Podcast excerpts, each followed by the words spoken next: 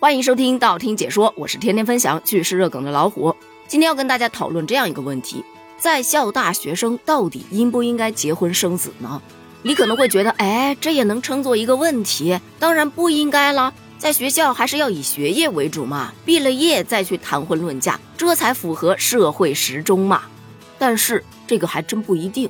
之所以会产生这样的讨论，是因为今天有这样一则新闻，说每年的五二零、五二一是非常特殊的、具有纪念意义的结婚登记日，所以有很多年轻人都会在这两天赶着去结婚。但结婚的人多了，不就排不上吗？所以。哈工大就发了一则通知，说为了方便在校的适龄学生们在五二零和五二一这一天去领取结婚证，学校联合哈尔滨市南岗区民政局为同学们开通了绿色通道办理结婚证。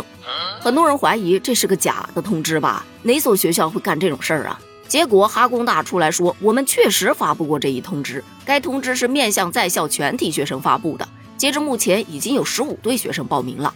而哈尔滨市南岗区的民政局工作人员也表示，他们也确实接到了相关通知，在五月二十日和二十一日为哈工大的适龄学生们开通领结婚证的绿色通道。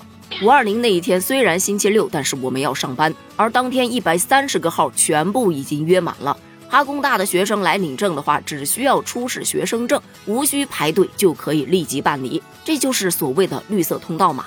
不过，即便是走绿色通道领证的学生，也是要符合相关条件才可以办理的。男方要满二十二周岁，女方必须年满二十周岁。对此，有网友表示不服啊，搞什么啊？我们辅导员还在抓早恋呢，别人学校已经开始催早婚了。有小伙伴表示认同，觉得只要到达了法定结婚年龄，这就是法律赋予我们的权利，谁爱结婚谁结去吧。但也有一些表示质疑的，就觉得。这个为了提高生育率，学校也是拼了呀。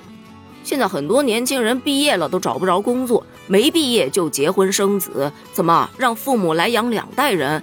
对父母会不会太残忍了一点？这是只要结婚率吗？没有经济基础和经济来源，随之而来的离婚率也会增高的。但大多数的看法还是说，学校嘛，对在校生结婚一事大可睁一只眼闭一只眼，但没必要提倡鼓励吧。毕竟学校的本职工作不是搞教育的吗？咋就搞成了婚姻介绍所了？这影响学业呀！正在大家讨论的如火如荼的时候，一则贵州贵阳大四女生边带娃边上学，成绩全班第一，奖学金拿到手软的新闻登上了热搜。据悉，这名即将毕业的大四学生今年二十四岁，上学期间表现非常出色，拿了非常多的优秀证书和奖学金。在怀孕期间，她并没有放弃学业，相反的，依然坚持上学，并且在孩子出生之后，继续带着孩子走进教室，完成自己的学业。这新闻一出来，有调侃的就说：“哎呦喂，这小孩不得了啊，早早的就赢在了人生的起跑线上啊！你想啊，人家小孩还没断奶呢，他就已经大学毕业了。”哎，不不不，这妈妈才了不起呢！一边上着学，一边生了娃，人生大事全搞定，没有任何一个岗位可以拒绝已婚已育的应届毕业生，这才叫赢在了就业的起跑线上啊！除了这些调侃呢，其实网友的态度也是非常的极端，有特别赞扬的，觉得这女孩子特别不容易。你想啊，有上学上抑郁了的，也有带娃带抑郁了的。他不仅可以把学上得很好，还可以把娃带得很好，完美的平衡了学习和育儿的压力，必是有过人之处。以后走到社会上，那也绝对是佼佼者。